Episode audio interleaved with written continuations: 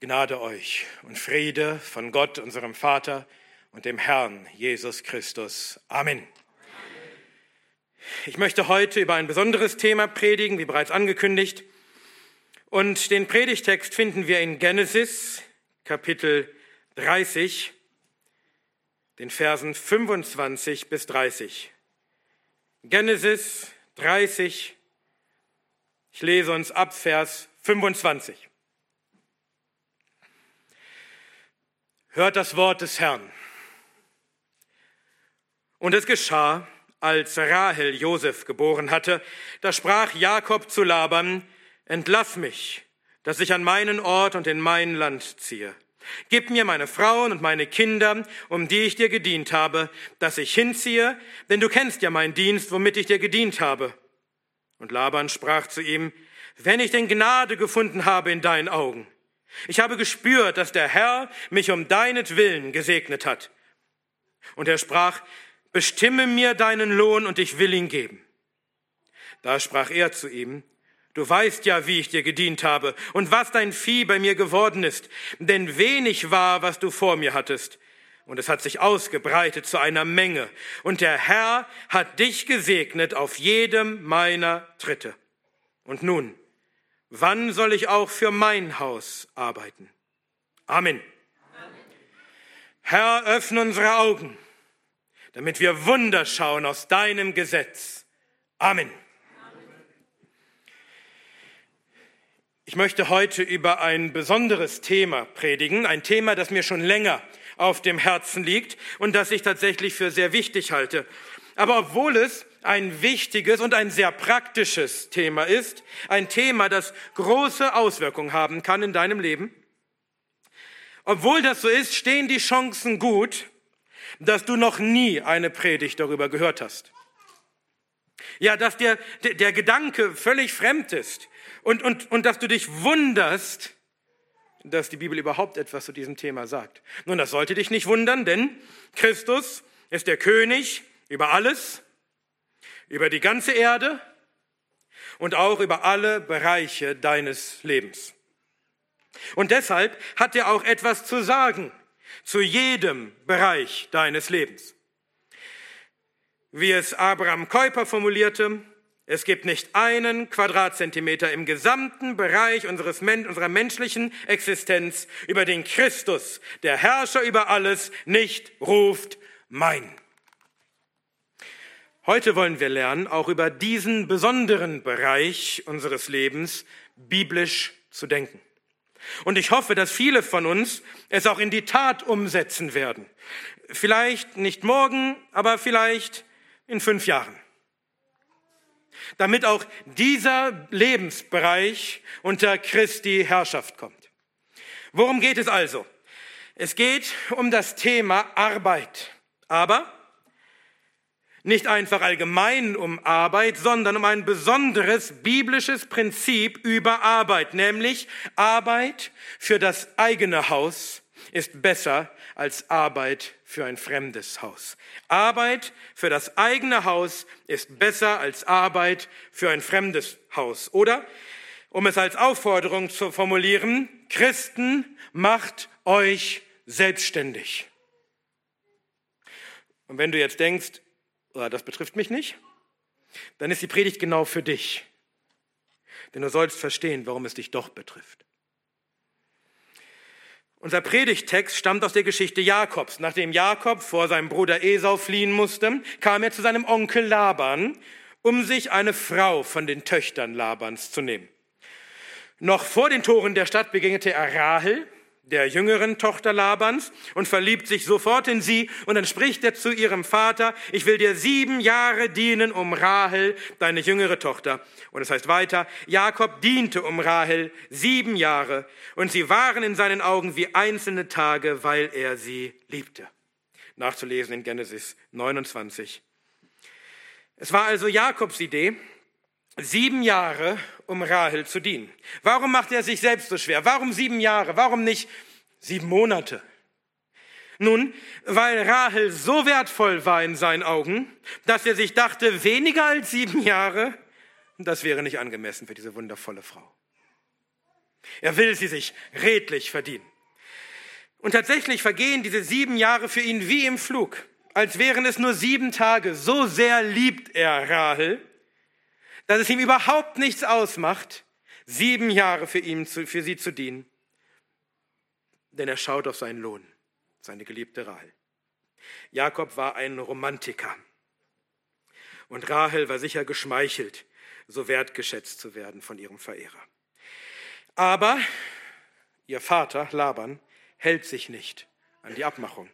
In der Hochzeitsnacht gibt er Jakob nicht Rahel, sondern seine ältere Tochter Lea. Die wollte Jakob eigentlich nicht haben, denn Rahel war schön von Gestalt und schön von Aussehen, aber Leas Augen waren matt. Und matte Augen gehen gar nicht für Jakob. Aber es ist nun mal geschehen. Und nun muss er Laban noch einmal sieben Jahre dienen, um endlich auch Rahel zur Frau zu bekommen. Und auch diese sieben Jahre, sie vergehen wieder wie im Flug, sie kommen ihm wieder vor wie sieben Tage, denn es heißt, und Jakob tat so und vollendete die Woche dieser, als wären die sieben Jahre nur sieben Tage, nur eine Woche. Und er gab ihm seine Tochter Rahel zur Frau. Genesis 29, 28. Jetzt hat Jakob also beide Töchter Labans zu Frauen. Und das geht nicht besonders gut, wenn man zwei Frauen hat denn er liebte Rahel mehr als Lea und das führte zu einigen Problemen zwischen den Schwestern und zu einigen Sünden. Aber das ist heute nicht unser Thema. Jakob blieb nach der Hochzeit mit seiner Familie weiter bei Laban. Er wird mehrfach Vater und dient Laban noch weitere sechs oder sieben Jahre. Am Ende hat er also etwa 20 Jahre lang seinem Onkel Laban gedient. Und jetzt reicht es ihm. Und dann kommt unser Predigtext, Vers 25. Und es geschah, als Rahel Josef geboren hatte, da sprach Jakob zu Laban, entlass mich, dass ich an meinen Ort und in mein Land ziehe. Gib mir meine Frauen und meine Kinder, um die ich dir gedient habe, dass ich hinziehe, denn du kennst ja meinen Dienst, womit ich dir gedient habe. Jakob will also jetzt aus dem Dienst Labans entlassen werden, um mit seinen Frauen und seinen Kindern, mit seinem Haus wieder in seine Heimat zurückzuziehen. Und er weist Laban darauf hin, dass er nun wirklich genug gedient hat. Und dann beginnt eine Diskussion zwischen Jakob und Laban, denn Laban will Jakob nicht ziehen lassen. Vers 27, und Laban sprach zu ihm, wenn ich denn Gnade gefunden habe in deinen Augen. Ich habe gespürt, dass der Herr mich um deinetwillen gesegnet hat. Laban fleht, fleht Jakob geradezu an, dass er doch bleiben möge. Warum? Weil er Jakob so liebt?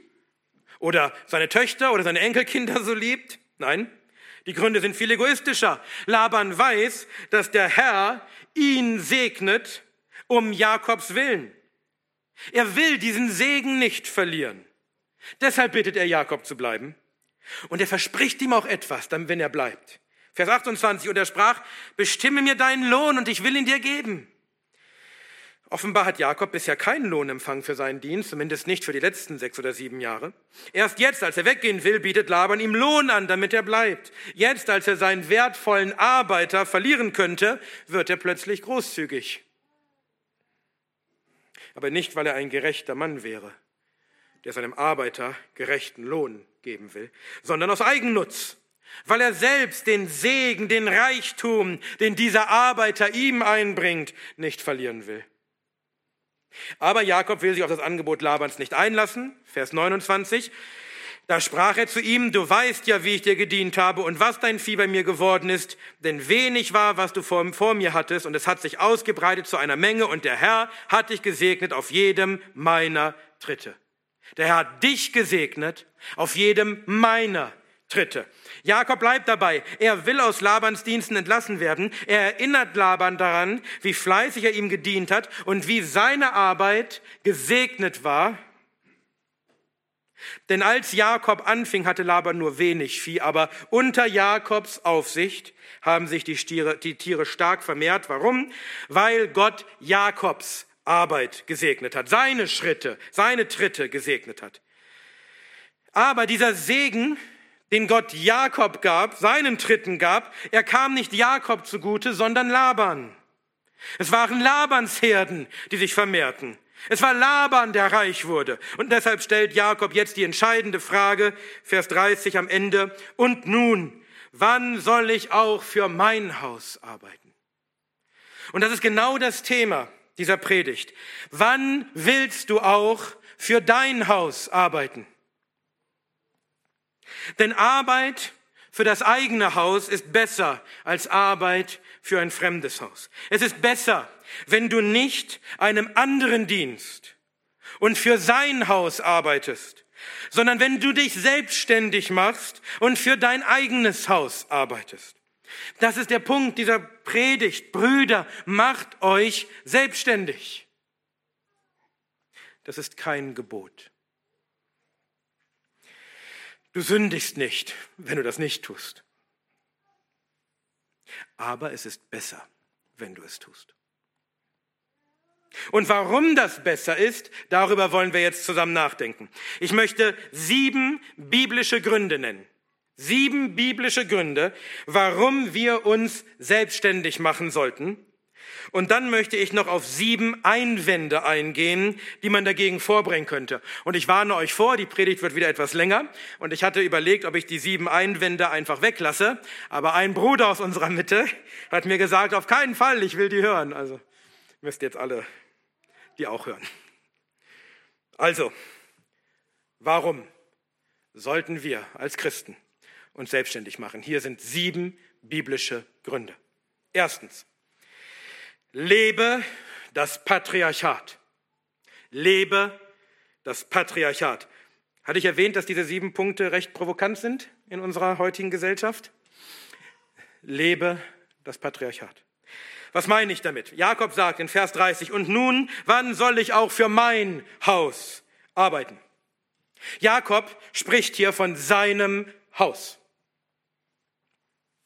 Und damit spricht er in, in biblischen Kategorien. Ja, eigentlich braucht man die Bibel dafür nicht einmal, denn das ist Teil der Schöpfungsordnung.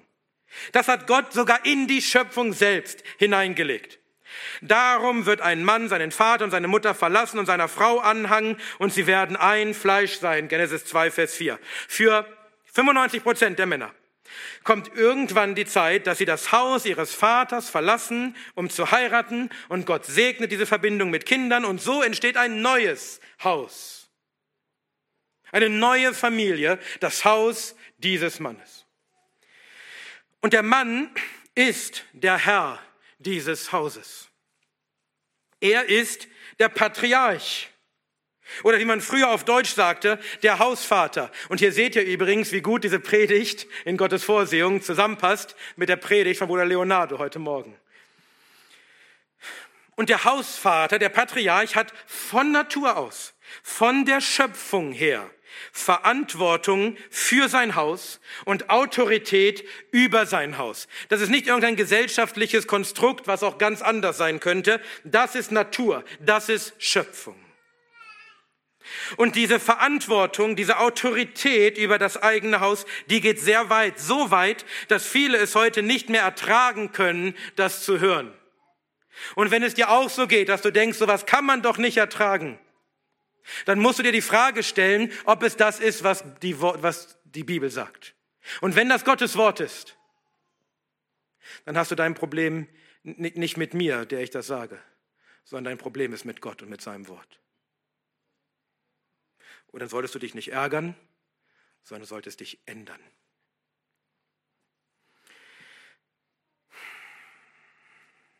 Wir finden viele Belege in der Bibel über die sehr weitreichende Verantwortung und weitreichende Autorität der Patriarchen, der Familienväter. Der Patriarch ist verantwortlich für das leibliche und geistliche Wohlergehen seines ganzen Hauses, für die Versorgung der Anvertrauten, die Heiligung der Frau, die Erziehung der Kinder, für die Finanzen. Wenn, wenn er Sklaven hat, ist er verantwortlich für seine Sklaven. Oder wenn er Angestellte hat, ist er verantwortlich für seine Angestellten. Wenn er Tiere hat, ist er verantwortlich für die Tiere, dass es sogar ihnen gut geht. Er bestimmt sogar so grundlegende Dinge, wie die Frage, welcher Gott in seinem Haus angebetet wird und welche Götzen aus seinem Haus hinausgeworfen werden, haben wir heute Morgen gehört. Er bestimmt, wen seine Kinder heiraten. Und seine Frau und seine Kinder und sein ganzes Haus ordnen sich ihm unter in allem. Denn es ist sein Haus. Er vertritt sein Haus auch nach außen hin. Er vertritt es vor Gericht. Er muss es beschützen, es verteidigen gegen Feinde. Und wenn er sündigt, sündigt er als Haupt seines Hauses. Und es kann sein, dass sein ganzes Haus mit ihm sterben muss für seine Sünde. Zu lesen zum Beispiel in Josua 7. Es gibt viele Bibelstellen, die wir uns jetzt hierzu ansehen könnten. Aber mein Punkt ist, der Hausvater, der Patriarch, hat von Natur aus große Verantwortung und große Autorität über sein Haus. Und dabei spielt es keine Rolle, ob ein Mann die Stellung als Patriarch für sich annimmt oder nicht. Er kann seine Verantwortung vernachlässigen. Er kann seine Autorität missbrauchen.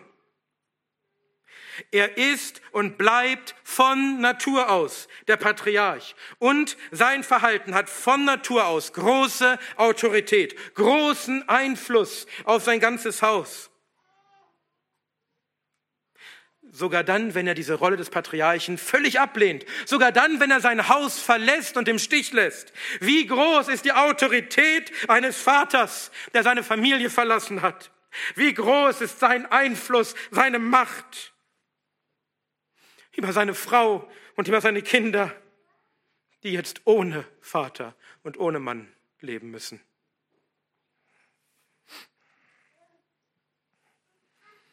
Ja, er übt seine Macht als Patriarch gerade dadurch aus, dass er die Familie im Stich lässt und nicht für sie da ist. Aber er ist trotzdem der Patriarch. Wir sehen das überall in unserer Gesellschaft. Du kannst jedes Problem in unserer Gesellschaft letztlich auf die Väter zurückführen. Väter, die Gott nicht fürchten, die ihrem Haus nicht gut vorstehen, die ihre Verantwortung nicht wahrnehmen die ihre Frauen nicht führen in der Gottesfurcht, die ihre Kinder nicht erziehen in der Gottesfurcht, die lieber Computerspiele spielen und ihre Familie im Stich lassen und sie für die nächstbeste Frau verlassen, unreife Kinder, getrieben von Spaß und Lust, anstatt Väter mit Autorität und Würde. Wie viel Schaden richten sie damit an? Wie Bruder Leonardo heute Morgen in der Predigt sagte, wenn der Vater dahin fährt, fährt auch die Familie dahin. Wenn die Familie dahin fährt, fährt auch die Kirche dahin. Wenn die Kirche dahin fährt, fährt auch die Gesellschaft dahin. Die Frage ist nicht, ob du die Stellung eines Patriarchen hast und ob du die Autorität eines Patriarchen ausübst. Das tust du so oder so. Die Frage ist, wie du sie ausübst.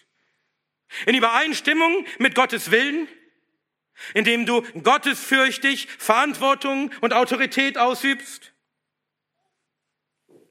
Oder in Rebellion gegen Gott, indem du deine Verantwortung vernachlässigst und deine Macht missbrauchst oder deine Familie ganz und gar im Stich lässt? Also, das Patriarchat ist natürlich und biblisch und Gott gewollt. Und es ist ein Segen für die Familien und für die Kirche und für die Gesellschaft, wenn gottesfürchtige Männer ihre Aufgabe als Patriarchen in rechter Weise wahrnehmen. Was hat das jetzt mit unserem Thema zu tun? Nun, Jakob nennt hier das Patriarchat als Grund, warum er nicht mehr für Laban arbeiten will.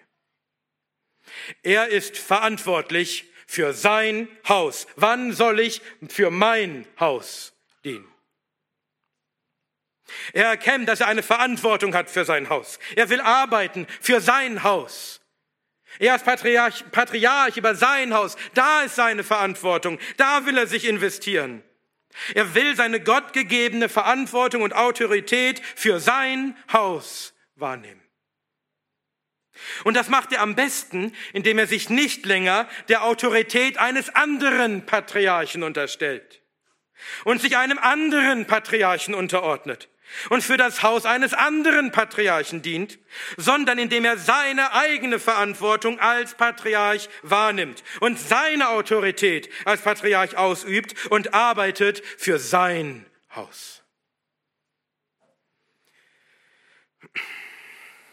Und siehst du, das Argument, ja, aber ich arbeite ja für mein Haus, ich bekomme ja Lohn. Genau darum geht's. Laban bietet ihm Lohn an und er sagt, nein, ich will für mein Haus arbeiten. Und wie viel besser kannst du arbeiten, wenn du selbstständig arbeitest, als Patriarch, für dein Haus? Denn du wirst dein eigenes Geschäft, was wirklich deine Verantwortung ist, du wirst es mit mehr Einsatz und mit mehr Herzblut betreiben als ein fremdes Geschäft. Aus Verantwortung gegenüber deinem Haus, aus Liebe zu deiner Frau, aus Liebe zu deinen Kindern. Nimm deine Verantwortung und deine Autorität als Hausvater wahr und lebe das biblische Patriarchat auch in deiner Arbeit. Das war der erste Grund. Der zweite. Herrsche über die Erde. Herrsche über die Erde.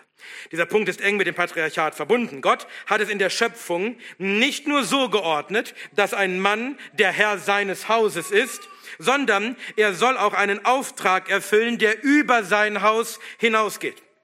Und Gott schuf den Menschen in seinem Bild, im Bild Gottes schuf er ihn, Mann und Frau schuf er sie, und Gott segnete sie, und Gott sprach zu ihnen, seid fruchtbar und mehrt euch und füllt die Erde und macht sie euch untertan und herrscht über die Fische des Meeres und über die Vögel des Himmels und über alle Tiere, die sich auf der Erde regen. Genesis 1, 27 und 28.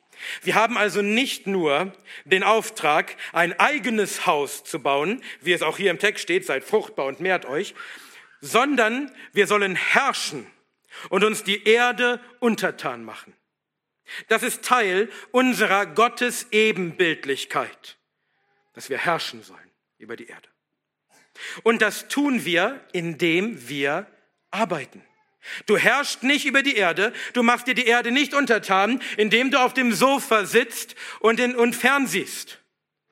Du machst sie dir untertan, indem du arbeitest. Als die ersten Siedler nach Amerika kamen, da gab es dort keine Arbeitsplätze, aber es gab viel Arbeit. Da gab es keine Stellenanzeigen von großen Unternehmen. Aber es gab viel unberührtes Land. Und die Menschen machten sich an die Arbeit. Sie begannen, sich das Land untertan zu machen und darüber zu herrschen. Sie fällten Bäume und bauten Häuser und bestellten Äcker und fingen an, Dinge herzustellen und Handel zu treiben. Und so zivilisierten sie diesen großen Kontinent und bauten eine mächtige Nation. Das ist der Schöpfungsauftrag für jeden Mann. Mach dir die Erde untertan und herrsche über sie. Und diesen Auftrag erfüllen wir durch Arbeit.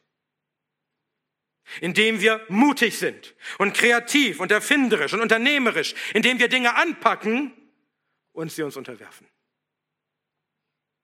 Und Gott hat uns Männern dafür eine Hilfe gegeben, nämlich unsere Frau. Und Gott, der Herr, sprach, es ist nicht gut, dass der Mensch allein sei, ich will ihm eine Hilfe machen, die ihm entspricht. Genesis 2, Vers 18. Wenn du für eine Firma arbeitest, wenn du für einen anderen Mann arbeitest, dann machst du dir nicht selbst die Erde untertan und du herrschst nicht selbst, sondern du hilfst einem anderen Mann, dass er sich die Erde untertan macht und dass er herrscht. Aber Gott hat dich nicht als Hilfe gemacht für einen anderen Mann, damit er den Schöpfungsauftrag erfüllen kann. Gott hat dir eine Hilfe gegeben, nämlich deine Frau, damit du den Schöpfungsauftrag erfüllen kannst. Selbst, nicht nur für andere. Also erfülle den Schöpfungsauftrag, indem du selbst männlich bist und mutig und unternehmerisch, indem du selbst Risiken eingehst, indem du Dinge anpackst, und sie dir untertan machst. Lass dich nicht beherrschen von anderen, sondern herrsche selbst. Sei kein Untertan, sondern mach dir die Erde untertan. Schau nicht zu, wie andere mit deiner Hilfe die Erde erobern, sondern sei selbst der Eroberer, der sich die Erde unterwirft.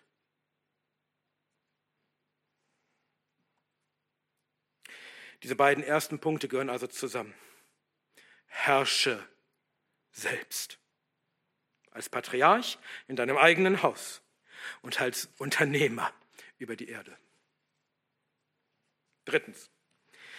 Gib Gottes Segen nicht den Gottlosen. Gib Gottes Segen nicht den Gottlosen. Gott segnet Arbeit. Arbeit ist an sich etwas Gutes, worauf natürlicherweise Gottes Segen liegt. Tatsächlich hat Gott uns Menschen gemacht, um zu arbeiten. In Eden sollte der Mensch nicht einfach rumgammeln, sondern arbeiten. Und Gott, der Herr, nahm den Menschen und setzte ihn in den Garten Eden, ihn zu bebauen und ihn zu bewahren. Genesis 2, Vers 15. Adam sollte in Eden, im Paradies, den Schöpfungsauftrag, sich die Erde untertan zu machen und zu herrschen. Er sollte diesen Schöpfungsauftrag in Eden erfüllen, indem er arbeitete. Indem er den Garten bebaute und bewahrte. Und dafür gab Gott ihm die Frau als Hilfe.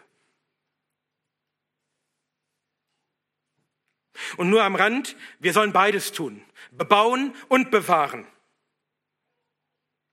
Umweltschutz hat einen Raum im biblischen Denken.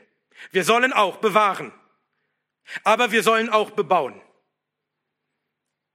Die weltlichen Umweltschützer, die wollen das Bebauen verbieten, um zu bewahren. Das ist auch nicht biblisch. Also Arbeit ist etwas Gutes. Gott hat den Menschen geschaffen, damit er arbeitet und sich dadurch die Erde unterwirft und über sie herrscht. Und dass Arbeit oft so mühselig ist, dass sie uns oft keine Freude macht, ist Folge der Sünde. Weil Gott wegen der Sünde Adams den Erdboden verflucht hat. Sodass wir nun mit Mühsal arbeiten müssen. Im Schweiß unseres Angesichts. Genesis 3, 17 bis 19. Aber auch das wird sich wieder ändern. Denn Christus ist gekommen, die ganze Schöpfung zu erlösen. Und dazu gehört auch die Arbeit. Die Arbeit ist Teil der Schöpfung. Christus wird auch die Arbeit erlösen vom Fluch der Sünde. Es heißt, und keinerlei Fluch wird mehr sein. Und der Thron Gottes und des Lammes wird in ihr sein, und seine Knechte werden ihm dienen. Offenbarung 22, Vers 3. Im Himmelreich werden wir ewig arbeiten. Wir werden Gott als Knechte dienen. Aber es wird kein Fluch mehr sein. Die Arbeit wird keine Mühsal mehr für uns sein, sondern unser Dienst wird voller Freude sein, voller Erfüllung. Zurück zu unserem Punkt. Gott segnet Arbeit. Wer fleißig arbeitet, dessen Arbeit wird gesegnet sein. Die Sprüche sprechen häufiger über dieses Thema. Wer mit lässiger Hand schafft, wird arm. Aber die Hand der Fleißigen macht reich. Sprüche 10, Vers 4. Die Hand der Fleißigen wird herrschen, aber die Lässige wird frohenpflichtig sein. Sprüche 12, Vers 24. Auch hier ist es besser zu herrschen oder frohenpflichtig zu sein, anderen dienen zu müssen. Die Seele des Faulen begehrt und nichts ist da.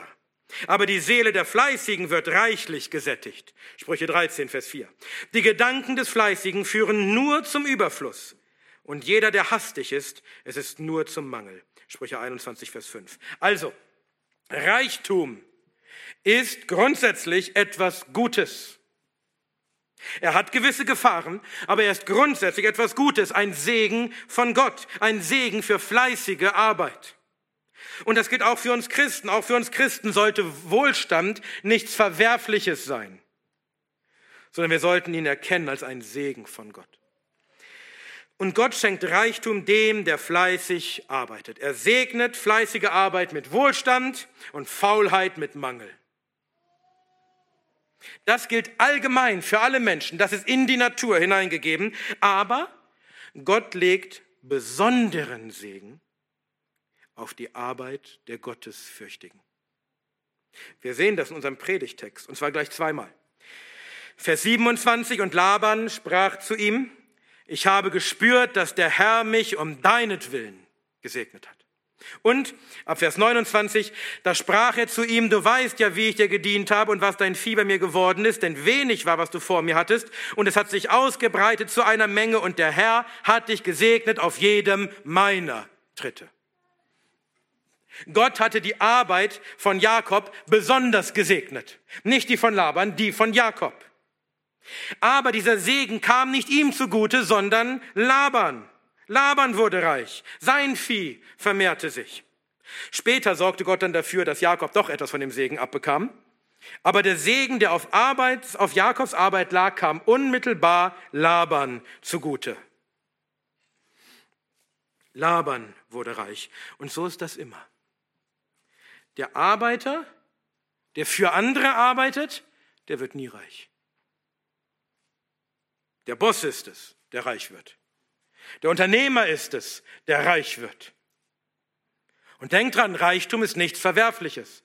Es ist ein Segen Gottes, wenn wir uns ihn ehrlich und fleißig erarbeitet haben. Und wenn unser Herz nicht hängt am Reichtum und wir das Geld nicht lieben. Auch du gehörst Gott. Du gehörst zu den Seinen, du bist sein Kind, wenn du glaubst an seinen Sohn. Und deshalb legt Gott auch auf deine Arbeit einen besonderen Segen, der über den natürlichen Segen hinausgeht. Der Vater segnet die Arbeit seiner Kinder in besonderer Weise. Und dann sag mir, warum sollte dein gottloser Chef deinen Segen bekommen? Warum willst du deinen gottlosen Chef reich machen durch deinen Segen. Ihr seht, das ergibt nicht viel Sinn, oder? Nimm den Segen doch lieber für dich selbst. Der ist doch für dich gedacht. Gott segnet dich, dann nimm doch den Segen auch lieber für dich. Das ist die Argumentation von Jakob. Und der Herr hat dich gesegnet auf jede meiner Tritte. Und nun, wann soll ich auch für mein Haus arbeiten? Wann wird mein Segen endlich direkt meinem Haus zugutekommen? Und zwar in voller Höhe. Wie lange soll mein Segen von Gott noch dir zugutekommen und dich reich machen? Wann soll der Segen endlich meinem Haus zugutekommen, für das er doch eigentlich gedacht ist? Wann soll mein Haus sich mehren? Wann soll mein Haus reich werden? Bruder, Gottes Segen ist für dich gedacht, nicht für deinen gottlosen Chef. Er soll deinem Haus zugutekommen. Er soll deinem Haus Wohlstand bringen. Warum willst du Gottes Segen weiterhin den Gottlosen geben? Der vierte Punkt. Breite das Reich aus. Breite das Reich aus. Wir haben im zweiten Punkt schon vom Schöpfungsauftrag gehört, aber als Christen, als Teil von Gottes neuer Schöpfung in Christus, haben wir von Christus noch einen weiteren Auftrag bekommen, einen neuen Schöpfungsauftrag sozusagen. Der alte Schöpfungsauftrag ist nicht abgeschafft, er gilt immer noch, aber wir haben einen zusätzlichen Auftrag bekommen. Und Jesus trat herzu und redete zu ihnen und sprach, mir ist alle Gewalt gegeben im Himmel und auf der Erde. Geht nun hin und macht alle Nationen zu Jüngern und tauft sie auf den Namen des Vaters und des Sohnes und des Heiligen Geistes und lehrt sie alles zu bewahren, was ich euch geboten habe. Und siehe, ich bin bei euch alle Tage bis zur Vollendung des Zeitalters. Matthäus 28, 18 bis 20. Jesus hat alle Gewalt. In der neuen Schöpfung sitzt er auf dem Thron. Er hat alle Gewalt im Himmel und auf der Erde. Er ist eingesetzt als König über alle Völker und die ganze Erde ist sein Besitz. Sein Reich, seine Königsherrschaft erstreckt sich auf alle Nationen und bis an die Enden der Erde. Und als König gibt er uns den Auftrag, sein Eigentum einzuholen. Wir sollen immer noch die Erde unterwerfen, immer noch die Herrschaft über die Erde ausbreiten, aber nun für Christus. Wir sollen hingehen und alle Nationen zu Jüngern machen. Sie sollen Teil werden von seinem Volk, von seinem Reich. Das Jüngermachen erfolgt in zwei Teilen, in zwei Schritten. Erstens, wir taufen sie. Zweitens, wir lehren sie.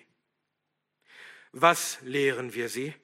Alles zu bewahren, was Christus uns geboten hat. Alles. Noch einmal, gibt es einen Lebensbereich, für den Christus uns nichts geboten hat, der außerhalb seiner Herrschaft ist, über den er nicht König ist. Nein, dann sollten wir auch lernen und lehren, wie man arbeitet als Christ. Christus ist nicht nur König in deinem Herzen. Christus ist nicht nur Herr über die Gemeinde. Seine Macht erstreckt sich über alles. Sein Reich ist nicht von dieser Welt, aber es ist in dieser Welt und es nimmt diese Welt ein. Und sein Reich umfasst jeden menschlichen Lebensbereich, auch die Arbeit. Das heißt, du arbeitest nicht nur an der Ausbreitung des Reiches, wenn du das Evangelium verkündigst oder wenn du einen Missionar finanziell unterstützt und wenn du dafür mit beiträgst, dass Leute jünger werden, indem sie getauft werden, das ist ein Teil, aber es ist nicht alles. Du arbeitest auch an der Ausbreitung des Reiches, indem du alles bewahrst, was er dir geboten hat, auch bei der Arbeit. Du arbeitest an der Ausbreitung des Reiches, an der Ausbreitung der Herrschaft Christi, wenn du bei deiner Arbeit arbeitest als Christ, als jemand, der unter Christi Herrschaft steht. Wenn du arbeitest für Christus unter seiner Herrschaft im Gehorsam gegenüber seinen Geboten. Wenn du arbeitest als, Christ, dann breitest du das Reich Gottes, dann breitest du die Königsherrschaft Christi aus an deinem Arbeitsplatz. Hast du das verstanden? Das ist wichtig. Wenn du arbeitest als Christ, egal welche Arbeit, wenn du arbeitest als Christ, dann breitest du das Reich Gottes, dann breitest du die Königsherrschaft Christi aus an deinem Arbeitsplatz, an dem Ort, wo du arbeitest als Christ. Denke nicht, wenn ich doch Pastor wäre oder Missionar ich würde so gern für Christus arbeiten. Ich würde so gern sein Reich ausbreiten. Du kannst für Christus arbeiten und sein Reich ausbreiten als Bäcker und als Automechaniker und als Bürokaufmann und sogar als Rechtsanwalt. Wie machst du das? Wie arbeitest du als Christ für Christus, für den König?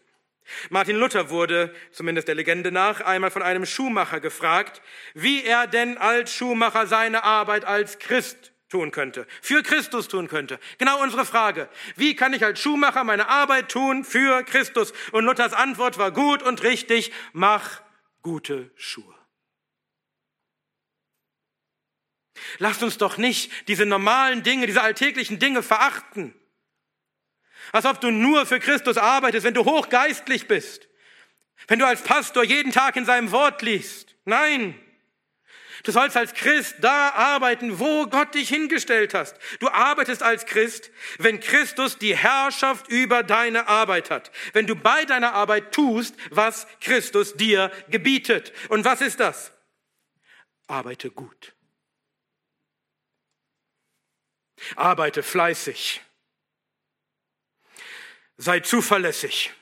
Sei pünktlich, sei nicht geldliebend, sei ehrlich, sei gerecht, belüge und betrüge nicht. Benutze gerechte Waage und gerechte Gewichtsteine, gerechtes Eva und gerechtes Hin, denn der Herr ist dein Gott. Levitikus 19, 36. Kannst du das machen, wenn du für jemanden, für jemand anders arbeitest? Vielleicht für ein großes Unternehmen? Vielleicht, wenn dein Chef dich lässt. Aber viele von euch haben schon Situationen erlebt, wo der Chef wollte, dass du nicht ganz so ehrlich bist. Oder wo du weißt, dass ein Kunde belogen wurde mein Chef hat sich über mich geärgert, weil ich meine Stunden, die ich für den Klienten gemacht für den Mandanten gearbeitet habe, weil ich sie wahrheitsgemäß aufgeschrieben habe und nicht ein bisschen was obendrauf getan habe. Da geht ihm doch Profit verloren. Ich soll mal ein bisschen mehr aufschreiben. Ihr Lieben, das ist doch nicht die Ausnahme in unserer Welt. Das ist die Regel. Und Gott sei Dank, wenn du das bisher nicht mitbekommen hast und davon verschont geblieben bist. Weil du kannst dich nicht darauf verlassen, dass es so bleibt. Besser als Christ arbeiten kannst du in jedem Fall, wenn du dich selbstständig machst, wenn du verantwortlich bist, du selbst verantwortlich bist, dann kannst du dein Geschäft, dein ganzes Geschäft wirklich nach Christi Geboten führen. Dann musst du nicht hoffen, dass dein Chef dir möglichst erlauben wird, nicht gegen Christi Gebote zu verstoßen. Du kannst selbst die Verantwortung übernehmen, dass dein ganzes Geschäft sich ausrichtet an Christi Geboten. Dann machst du nicht nur christliche Arbeit in einem antichristlichen Unternehmen, sondern du leitest ein christliches Unternehmen. Und das ist ein Unterschied. In den letzten 1700 Jahren war dieses Thema nicht so wichtig. Da lebten wir in einer weitgehend christianisierten Gesellschaft. Vielleicht noch nicht hier in Germanien, das kam ein bisschen später, aber zumindest im Römischen Reich ging das dann los. Aber Corona und die ganzen Verwirrungen über Sexualität und Geschlecht und die ganzen Verleugnungen von Gott und seiner Schöpfung und seinem Gesetz, haben die dem Staat und der Gesellschaft nicht die Maske abgerissen und ihr hässliches, ihre hässliche antichristliche Fratze offenbart? Verstehst ihr, wir können nicht so weiterleben wie früher. Darin hatten diese Corona-Jünger recht. Es wird nicht mehr so werden wie früher. Ihr müsst als Christen aufgewacht sein. Wir können nicht länger dahin dämmern. Wir können nicht länger glauben, die Gottlosen seien schon irgendwie neutral und alles wird schon irgendwie gut gehen und wir werden einfach weiterleben können. Nein, wir müssen aktiv werden und das Königreich wieder aktiv ausbreiten in dieser Nation. Seit Jahrzehnten wird das Reich zurückgedrängt und die Kirchen tun nichts. Weil die Kirchen nichts tun, wird es bei uns immer schlimmer. Wir können nicht so weitermachen, wir müssen aktiv werden. Auch bei der Arbeit und sag mir, wie könnte Christi Name geehrt sein? Wie könnte Christi Name geehrt sein? Wie könnte das Christentum wieder Ansehen haben, wenn die Menschen die guten Werke der Christen sehen würden, jeden Tag, bei der Arbeit? Wenn sie sehen würden, dass wir wirklich anders leben und anders arbeiten und Menschen anders behandeln dann würden die Leute merken, welchen Unterschied es macht, ob man mit einem Gottlosen oder mit einem Christen Geschäfte macht, auf den man sich verlassen und dem man vertrauen kann. Dann werden die Menschen wieder den Unterschied sehen zwischen dem Gerechten und dem Gottlosen, zwischen dem, der Gott dient und dem, der ihm nicht dient. Malachi 3, Vers 18. Wie viel Ehre kannst du dem Namen Christi machen als christlicher Unternehmer? Wenn die Leute den Unterschied sehen. Fünftens, sei kein Sklave von Menschen. Sei kein Sklave von Menschen. Wenn du für einen Gottlosen arbeitest, ist die Wahrscheinlichkeit groß, dass er dich ausnutzen wird, so wie Laban Jakob ausnutzte. Das hatten wir schon gehört. Wir hatten gehört, dass Laban Jakob keinen, keinen Lohn gab. Erst als Jakob weg, weggehen wollte, bot er ihm Lohn an, aber nicht, weil er plötzlich gerecht geworden wäre, sondern weil er den Reichtum, den Jakob ihm einbrachte, nicht verlieren wollte. Und Jakob klagt später darüber, wie ungerecht er von Laban behandelt wurde. 20 Jahre bin ich nun bei dir gewesen. Deine Mutterschafe und deine Ziegen haben nicht fehlgeboren. Und die Widder deiner Herde habe ich nicht gegessen. Das Zerrissene habe ich nicht zu dir gebracht. Ich habe es büßen müssen. Von meiner Hand hast du es gefordert. Mochte es gestohlen sein bei Tag oder gestohlen bei Nacht. Es war mit mir so. Am Tag verzehrte mich die Hitze und der Frost in der Nacht und mein Schlaf floh von meinen Augen. 20 Jahre bin ich nun in deinem Haus gewesen und du hast meinen Lohn zehnmal verändert verändert, wenn nicht der Gott meines Vaters, der Gott Abrahams und die Furcht Isaaks für mich gewesen wäre. Gewiss würdest du mich jetzt leer entlassen haben.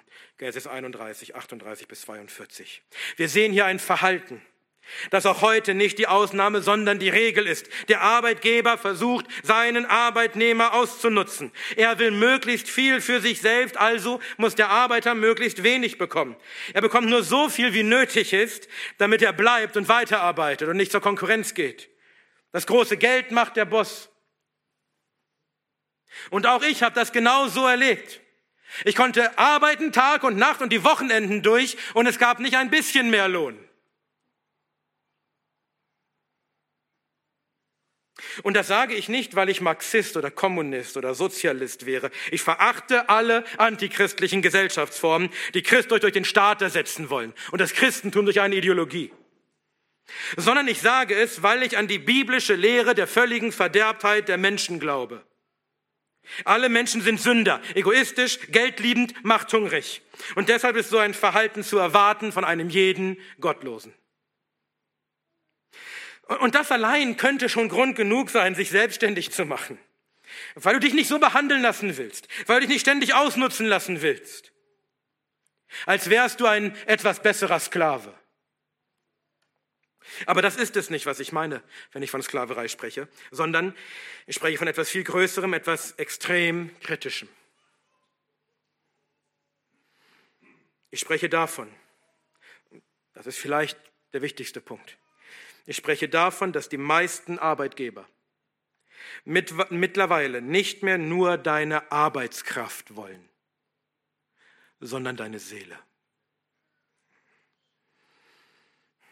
Sie wollen dich nicht nur ausnutzen, sondern sie wollen bestimmen, wie du denkst und was du glaubst und was du sagst und wie du dich verhältst und das manchmal nicht nur am Arbeitsplatz, sondern generell in deinem Leben.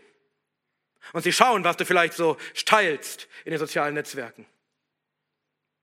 Sie wollen, dass du schweigst von deinem Gott, dass du ihm nicht dienst und seine Gebote nicht hältst und ihn nicht verkündigst, sondern dass du ihrem Gott dienst und seine Gebote hältst.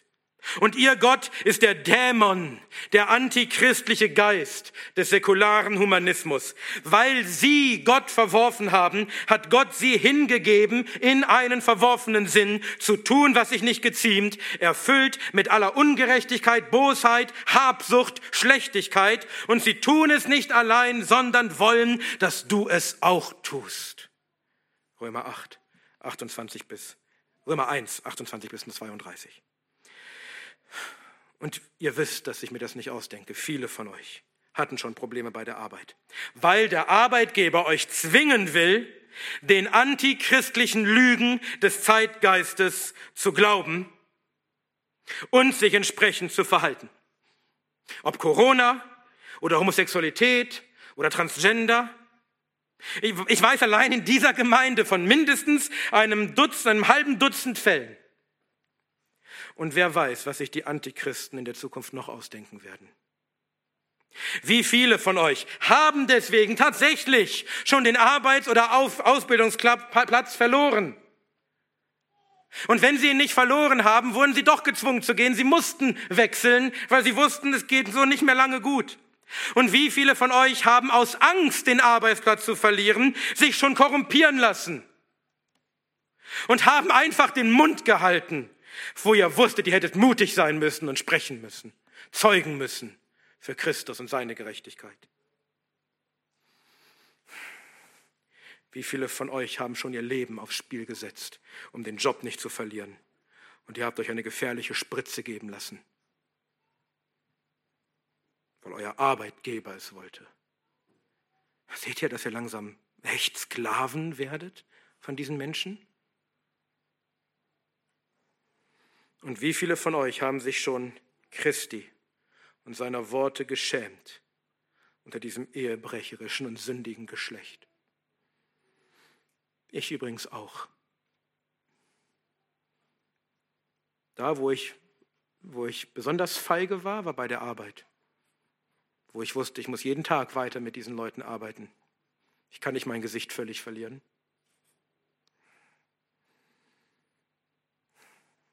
Und dann fürchten wir die Menschen, die Macht über uns haben bei der Arbeit, fürchten wir sie mehr als Gott. Und auf der anderen Seite, wie viele von euch hatten schon Ärger, weil sie, weil sie etwas Gutes getan haben am Arbeitsplatz, weil sie einem Arbeitskollegen das Evangelium gesagt oder ihm ein Traktat gegeben haben.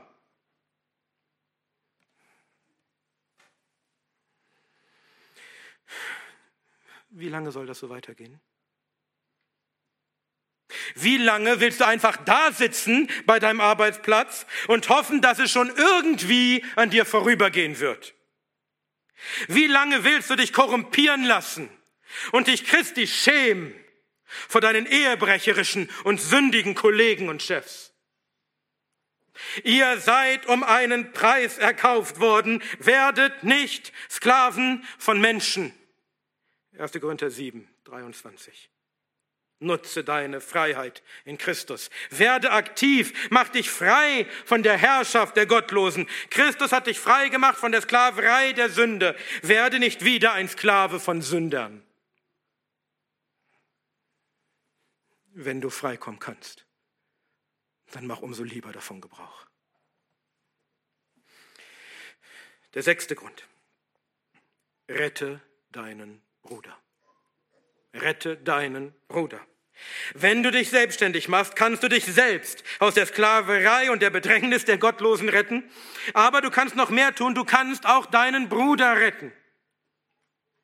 Das ist schon, schon ganz allgemein ein guter Grund, sich selbstständig zu machen. Du kannst auch deinem Bruder Arbeit geben, wenn er Arbeit braucht. Wir sehen das schon bei dem Apostel Paulus. Und als er einen gewissen Juden fand mit Namen Aquila aus Pontus gebürtig, der kürzlich aus Italien gekommen war, und Priscilla seine Frau, ging er zu ihnen und weil er gleichen Handwerks war, blieb er bei ihnen und arbeitete, denn sie waren Zeltmacher von Beruf. Apostelgeschichte 18, 2 und 3. Weil Aquila und Priska Zeltmacher waren, konnten sie auch dem gelernten Zeltmacher Paulus Arbeit geben. Und wie, und, und wie werden sie ihm damit geholfen haben, dass er ein Auskommen hatte, eine Arbeit hatte in dieser fremden Stadt? Welch ein Segen waren sie für Paulus. Und welch ein Segen könntest du sein für deinen Bruder, wenn du ihm Arbeit geben könntest, in deinem Unternehmen, in deinem Geschäft. Wenn du ihn vor der Arbeitslosigkeit bewahrst, wenn du ihn vor finanzieller Not bewahrst, wenn du ihm ein Auskommen verschaffst in deinem Geschäft. Das ist so eine gute Sache, dass Gott es in die Bibel geschrieben hat. Es ist gut, das tun zu können. Und wenn der Herr deine Arbeit segnet, was er normalerweise tun wird, wenn du fleißig arbeitest und weil du sein Kind bist, wenn er deine Arbeit segnet, vielleicht kannst du sogar mehreren Brüdern Arbeit geben. Welch ein Segen wäre das für die Brüder, für die Gemeinde, für das Reich, schon in normalen Zeiten wenn Christen für Christen, mit Christen arbeiten könnten. Und wie viel mehr in unserer Zeit. In dieser Zeit der Bedrängnis, wenn dein Bruder die gleichen Anfechtungen hat an seinem Arbeitsplatz wie du, wenn er bei seiner Arbeit ebenfalls bedrängt wird von den Gottlosen und ihren Ideologien, welch eine Rettung aus großer Not könntest du sein für diesen Bruder? Welch eine Liebe könntest du ihm erweisen? Und welch eine Freude wäre es, jeden Tag Schulter an Schulter zu arbeiten für Christus mit deinem Bruder. Und wie wird der Herr, Herr geehrt sein, wenn dein Bruder ihm dankt und ihn preist für die Gnade, die er dir gegeben hat, dass du sogar deinem Bruder Arbeit geben kannst und ihn retten kannst aus der Bedrängnis und aus der Sklaverei der Sünder. Und schließlich der letzte Punkt, siebtens. Baue ein Erbe auf. Baue ein Erbe auf. Es ist deine Aufgabe als Mann, als Hausvater, als Patriarch, ein Erbe aufzubauen für deine Kinder. Denn nicht die Kinder sollen für die Eltern Schätze sammeln, sondern die Eltern für die Kinder. 2. Korinther 12, Vers 14. Der Gedanke des Erbes ist ein durch und durch biblischer Gedanke. Gott selbst verheißt uns ein Erbe, und zwar die ganze Welt. Wir werden die Welt erben, zusammen mit Christus, unserem Miterben. Warum erben wir die Welt? Weil wir Gottes Kinder sind und er ist ein guter Vater, der ein Erbe bereithält für seine Kinder. Und so sollen auch wir Väter ein Erbe aufbauen für unsere Kinder. Und das Erbe, das ihnen am meisten nutzen kann in dieser Welt, ist nicht einfach ein Haufen Geld, den du erarbeitet hast und den sie dann verprassen können, sondern ein Unternehmen, ein Familienunternehmen, in dem sie selbst verantwortungsvoll weiter arbeiten können. Viele Familien haben seit Generationen Wohlstand, weil der Großvater oder der Urgroßvater sich selbstständig gemacht hat und ein Unternehmen aufgebaut hat, das er dann, das er dann an seine Kinder und Kindeskinder weitergegeben hat. Wäre es nicht schön, wenn auch du etwas aufbauen könntest, was du als Erbe an deine Kinder und Kindeskinder weitergeben kannst, was vielleicht durch die Generationen bestammt hat, wenn du deinen Kindern die gleiche Leidenschaft beibringen kannst, die du für dein Geschäft hast, wenn du sie lehren kannst, als christlicher Unternehmer für Christus und für sein Reich zu arbeiten und ihm Ehre zu machen. Wäre es nicht schön, wenn deine Urenkel noch in hundert Jahren mit Ehrfurcht und Dankbarkeit vor deinem Gemälde stehen und an den Gründer der Familiendynastie denken? Denn ehrwürdige Patriarchen zu ehren ist nichts Verwerfliches, sondern etwas Biblisches. Männer, die mit Weitblick ihre Verantwortung wahrgenommen haben für die Generation ihrer Familie, die noch kommen, diese Männer zu ehren, ist etwas Gutes. Sie haben Ehre verdient. Und selbst wenn du keine Kinder hast, kannst du das Geschäft vielleicht einst in die Hände eines treuen Bruders geben, der es weiterführen wird. Und es bleibt dennoch ein christliches Geschäft. Und du hast deinem Bruder geholfen. Seht ihr, dieser Gedanke, der übrigens auch mit der Ausbreitung des Reiches zu tun hat, nur nicht nur jetzt in deinem Leben, sondern in die Zukunft hinein, dieser Gedanke führt uns auch zurück zum allerersten Punkt. Denn das macht einen guten Patriarchen aus, dass er nicht nur an sich denkt, sondern dass er plant für die Zukunft seines Hauses, dass er plant für seine Kinder und Kindeskinder, dass er plant auf Generationen hin, damit es auch ihnen gut gehen soll. Und denkt dran, Wohlstand ist nichts Verkehrtes, es ist ein Segen von Gott.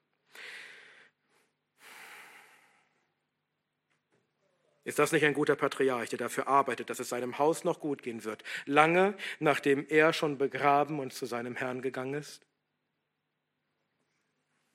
Das ist die Verantwortung und die Liebe eines gottesfürchtigen Patriarchen, der nicht nur an sich denkt, sondern an seine Kinder und Kindeskinder.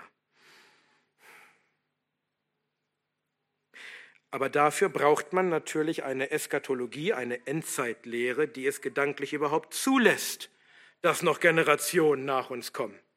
Wenn du überzeugt bist, dass wir als Christen pietistisch sein sollten, in dem Sinne, dass wir uns, dass wir einfach weltabgekehrt und in uns selbst gekehrt sein sollten, dass Christus nur König in meinem kleinen Herzen ist, dass wir Christen in der Welt da draußen keinerlei Aufgabe haben, und dass Jesus sowieso am Dienstag wiederkommt, dann werden dir die Punkte, über die ich gerade gesprochen habe, seltsam fremdartig vorkommen.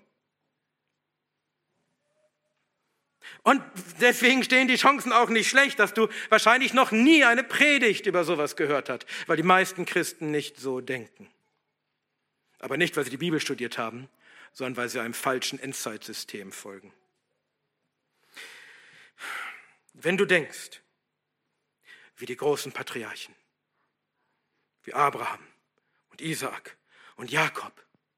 Die schauten in die Zukunft, die wussten, unsere Nachkommen werden sein wie die Sterne am Himmel und der Sand am Meer. Das wird tausende von Jahren dauern, bis es soweit ist. Wenn du denkst wie sie, wenn du denkst wie die großen Gottesmänner der letzten Jahrhunderte, dann verstehst du, dass unsere Aufgabe hier auf dieser Erde nicht darin besteht, in unserem Kämmerlein zu sitzen und uns von der Welt abzuschotten und auf unsere Entrückung zu warten, die in der Form nicht kommen wird sondern dass wir, solange wir hier sind, solange es dem Herrn gefällt, uns noch hier zu lassen, dass wir da rausgehen sollen und arbeiten sollen für den Herrn. Voller Hoffnung und voller Zuversicht, dass er uns gebrauchen wird, um sein Reich auf dieser Erde auszubreiten und zu bauen, solange es ihm gefällt, bis er wiederkommt. Also Bruder, das waren die sieben biblischen Gründe wann wirst du auch für dein Haus arbeiten? Zum Abschluss, ihr dürft euch bei dem einen Bruder bedanken, zum Abschluss kommen jetzt noch die sieben Einwände, aber ich halte sie kurz. Sieben Einwände. Erstens, vielleicht habt ihr noch mehr Einwände, ihr könnt gerne nachher auf mich zukommen, das sind die sieben, die mir eingefallen sind. Erstens, was ist mit den Frauen? Das, was ich jetzt gesagt habe, das ist ja jetzt sehr auf die Männer bezogen. Was ist mit den Frauen? Und für die Frauen gilt im Grunde ganz Ähnliches. Frauen sollen mit häuslichen Arbeiten beschäftigt sein. Titus 2, Vers 5. Das heißt aber nicht, dass sie nichts anderes tun dürften als kochen, putzen und waschen. Sie dürfen auch backen. Und liebe Schwester, du musst verstehen, du musst verstehen, dass auch deine Arbeit im Haushalt keine minderwertige Arbeit ist, sondern auch sie ist Arbeit für den Herrn. Und so wie der Schuhmacher für Christus arbeitet, indem er einen guten Schuh macht und andere nicht betrügt, so arbeitest du für den Herrn, indem du deine Aufgabe, deine Arbeit im Haushalt gut machst und für Christus tust.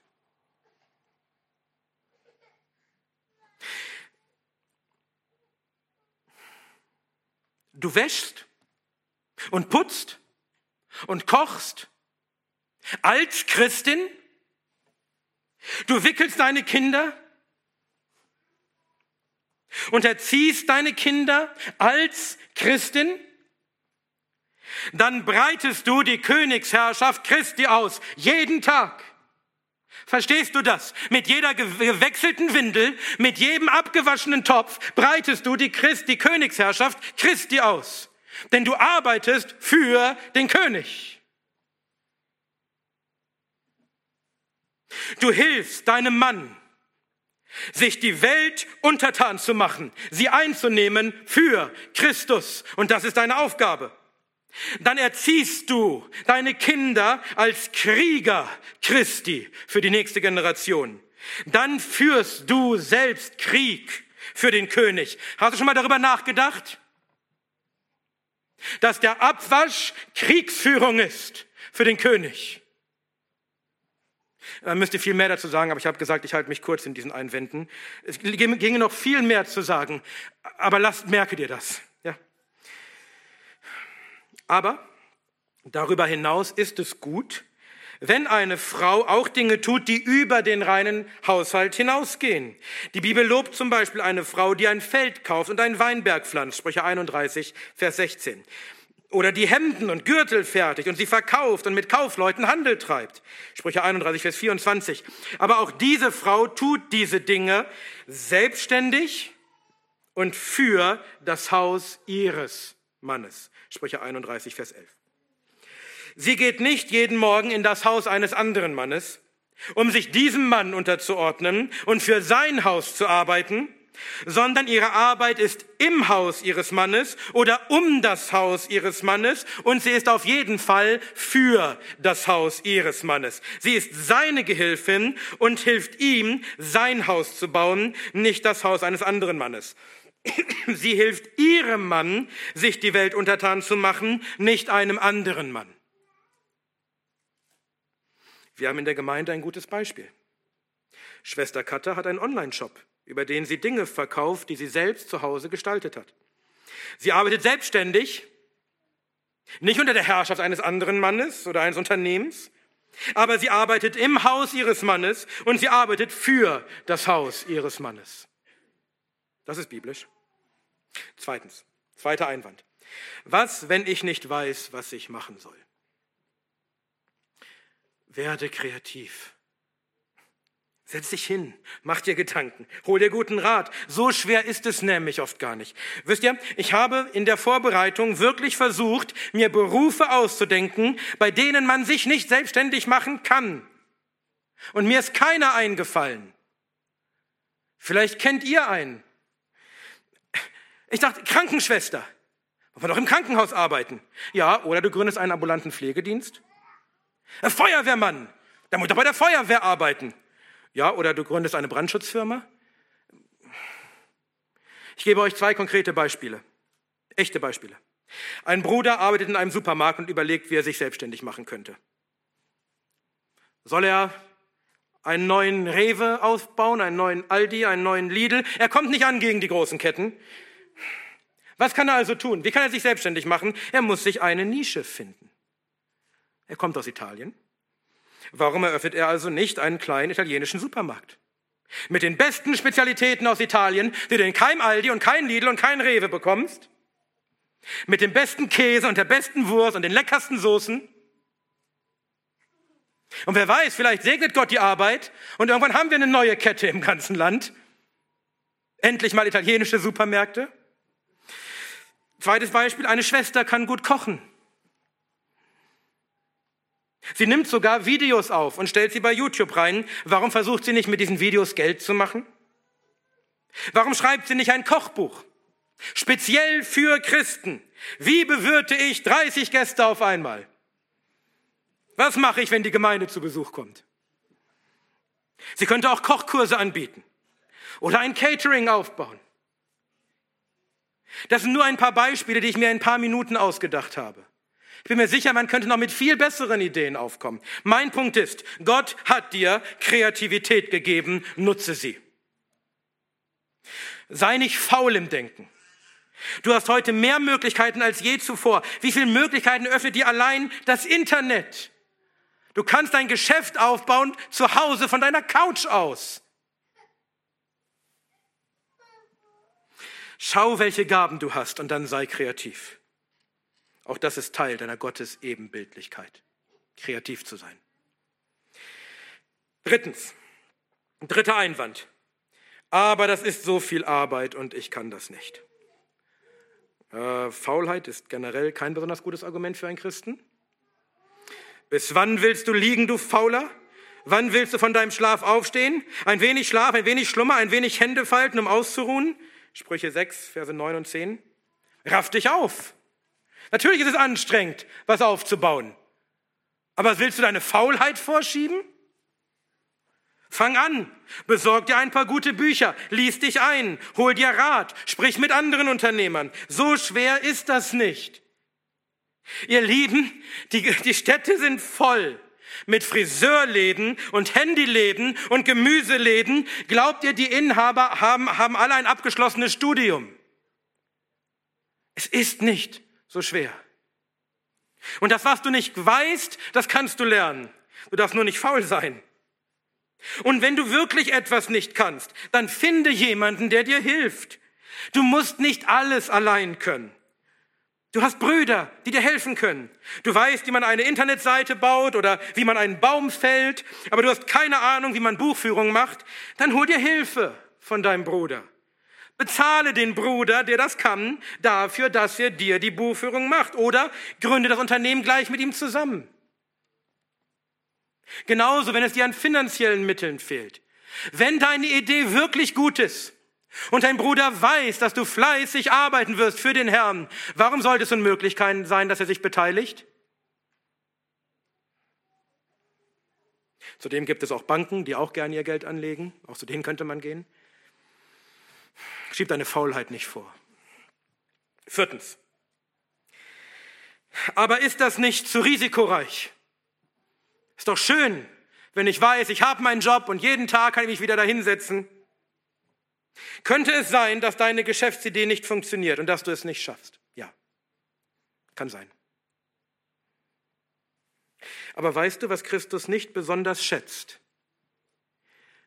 Furcht, Risikoaversion, wenn du auf keinen Fall ein Risiko eingehen willst.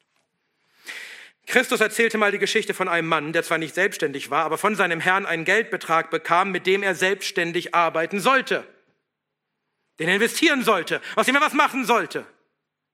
Aber anstatt dass er das Geld einsetzte und damit arbeitete und das Geld vermehrte, vergrub er es in der Erde aus Angst, er könne es verlieren und dann Ärger bekommen mit seinem Herrn. Sein Herr fand das nicht gut.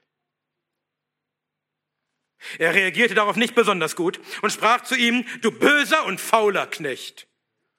Und man nahm diesen unnützen Knecht alles weg und warf ihn hinaus in die äußerste Finsternis. Matthäus 25, 15 bis 46. Natürlich sollst du keine unvernünftigen Risiken eingehen. Aber weißt du, dass du mittlerweile in Deutschland eine Gesellschaft mit beschränkter Haftung, das heißt, du persönlich haftest gar nicht mehr, eine Gesellschaft mit einer beschränkten Haftung gründen kannst für einen Euro? Ist das Risiko echt so groß, ein Euro zu verlieren?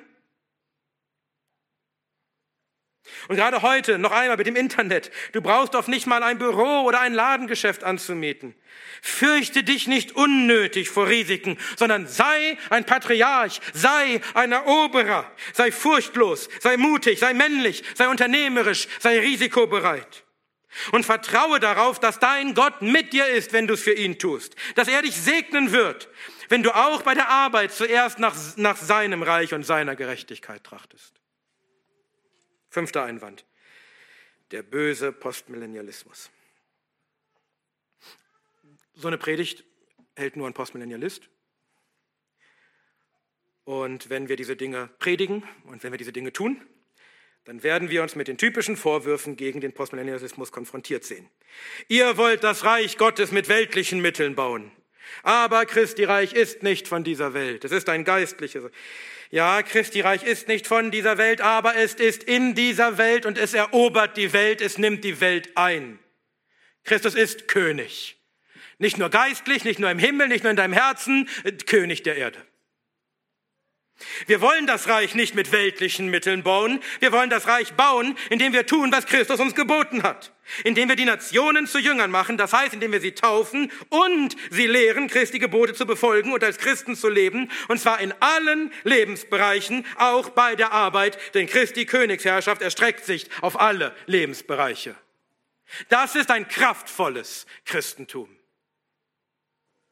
Und sicher, wenn wir unsere Arbeit dann als Christen machen, dann hat das hoffentlich sicherlich Auswirkungen auf unsere Umgebung, Auswirkungen auf unsere Stadt, Auswirkungen auf unser Land, auf unsere Gesellschaft.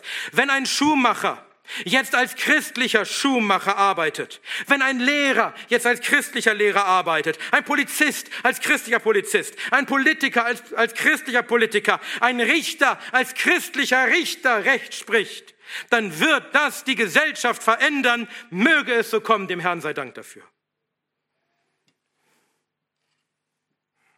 Unser Ziel ist nicht die Veränderung der Gesellschaft durch weltliche Mittel. Unser Ziel ist gehorsam zu leben für unseren Herrn in allen Bereichen unseres Lebens, Jünger zu machen, ihm gehorsam zu sein und dadurch werden wir Auswirkungen haben auf die Gesellschaft. Sechster Einwand. Bauen wir dann nicht eine Parallelgesellschaft auf? Noch einmal, das letzte Mal, als ich nachgeschaut habe, gehörte diese Erde dem Herrn Jesus Christus. Er ist König über alle Menschen und über die ganze Erde. Das hier ist seine Erde. Und er bestimmt, wie wir darauf leben sollen und wie eine Gesellschaft aussehen soll.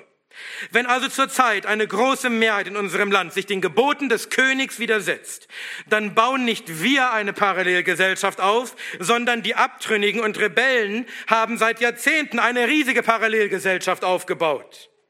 Wir bauen an der wahren Gesellschaft gemäß den Anordnungen des wahren Königs. Aber davon abgesehen, wäre es nicht klug, die Christen hätten solche Parallelstrukturen? Hat uns das, nee, haben uns das nicht die letzten Jahre gelehrt? Was machst du, wenn der Staat dich einsperrt und dir nicht mehr erlaubt, deiner Arbeit nachzugehen? Was ist, wenn der, nächste, wenn der Staat den nächsten Wahnsinn veranstaltet? Wäre es nicht gut, wir könnten uns noch versorgen? Wäre es nicht gut, wir könnten uns noch die Haare schneiden lassen?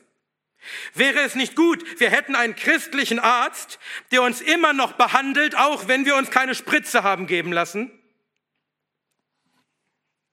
Wäre es nicht generell gut. Wir würden unsere Leistungen, unsere Arbeit und unser Geld lieber dem Bruder geben und nicht einem Gottlosen? Andere Minderheiten in unserem Land haben das gemacht. Geht mal, geht mal durch die Städte, da gibt es ganze Viertel, findest du nur türkische Läden oder irgendwelche anderen. Warum sollten wir Christen nicht auch anfangen, eine christliche Gesellschaft zu bauen. Siebtens, siebter und letzter Einwand. Und was, wenn ich es nicht tue? Was, wenn ich mich nicht selbstständig machen will? Oder wenn ich vielleicht gerne würde, aber es geht nicht. Ich hatte bereits am Anfang gesagt, dass es kein Gebot vom Herrn geht, dass du dich selbstständig machen musst. Ich habe sieben biblische Gründe genannt, warum es in der Regel besser ist, sich selbstständig zu machen und für sein eigenes Haus zu arbeiten, anstatt für ein fremdes. Aber wenn du dich nicht selbstständig machst, sondern weiter für jemand anderen arbeitest, dann steht dir das frei, du sündigst nicht. Es mag aber sein, dass du in all die Probleme kommst, die ich aufgezählt habe. Und wenn du es gerne ändern würdest, wenn du dich gerne selbstständig machen würdest, aber es geht gerade nicht, es geht gar nicht oder zumindest für eine bestimmte Zeit nicht, dann lass es dich nicht bekümmern. Was du nicht ändern kannst, soll dich nicht bekümmern. Bleib in deinem Stand. und tue deine Arbeit freudig, als für deinen wahren Herrn, nicht für deinen menschlichen Chef, sondern für Christus. 1. Korinther 7, Verse 20 und 21. Denn darum geht es. Ob du dich nun selbstständig machst oder nicht, darum geht es. Geht es. Dass wir alles tun, was Christus uns geboten hat, in allen Lebensbereichen. Dass wir unserem König gehorchen, auch bei der Arbeit und in unserem ganzen Leben.